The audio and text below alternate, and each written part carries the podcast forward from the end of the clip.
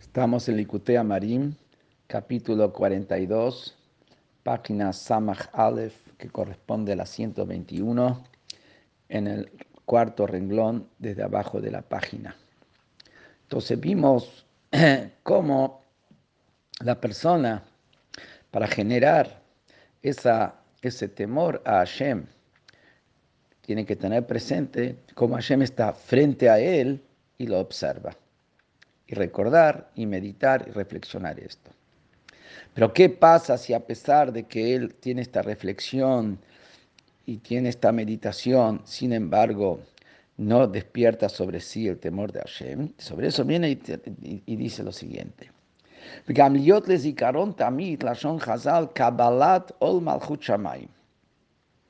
Que la persona, aunque no logra despertar el temor a Hashem, sin embargo, que recuerde la terminología de nuestros sabios en el Talmud, aceptar, recibir sobre sí el yugo del reino del cielo.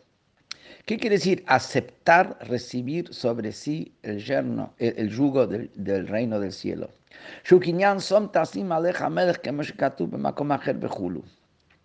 Que es el concepto de aceptar la soberanía de Hashem, tomarlo, tomarlo como rey. Yo lo asumo a él como mi rey. ¿Qué quiere decir lo asumo él como mi rey? Que a pesar que no tengo, no me genera miedo, igual asumo su autoridad. Este Hashem que está frente a mí, asumo su autoridad, aunque no me genera en mí una cuestión de, de miedo. Y por lo tanto, como asumo su autoridad, me tengo que comportar y me comporto tal cual como quiere el rey.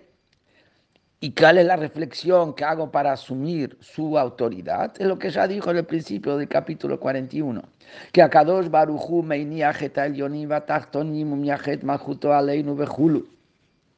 Que Hashem deja de lado los mundos superiores, los mundos inferiores, y Él centraliza su reino sobre nosotros, sobre el pueblo de Israel.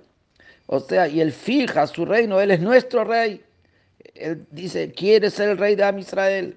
Él es el dueño y el amo de toda la existencia. dice, quiero ser el rey del, pueblo, rey el rey del pueblo de Israel. Y nosotros lo asumimos como que él es como rey. Entonces, ¿qué es lo que vemos? Que hay un concepto de asumir la soberanía del rey a pesar que no tenga el temor al rey, por lo menos que acepte la soberanía del rey. וזהו עניין ההשתחוואות שבתפילת שמונה עשרה אחרי קבלת עול מלכות שמיים בדיבור בקריאת שמע, לחזור לקבל בפועל ממש, במעשה וכו', כמו שכתוב במקום אחר. Y este aceptar la soberanía del rey, a pesar que puede ser que no tiene el sentimiento del temor al rey, pero es consciente que está frente a Hashem, ese es el concepto del lo que nos inclinamos cuando decimos la tefilá de Shmona Israel, la tefilá de la Amidá, y empezamos la tefilá, Baruch bajamos la cabeza y nos inclinamos, posternamos a Hashem, o Baruch Hashem Magen Abraham, posternamos, o Modim Nulach. Ese concepto de bajar la cabeza, después de haber ya asumido el reino del cielo, cuando dijo el Shema, cuando dijo el Shema y dijo Hashem Elokeinu, Hashem Echad, Dios nuestro Dios, Dios es uno, está asumiendo la soberanía total de Hashem. Ahí asumió con la palabra. Y acá en la, en la Shemona Esrei vuelve a asumirlo en la práctica, en los hechos, con la acción concreta, baja la cabeza frente a Hashem. ¿Qué es lo que vemos?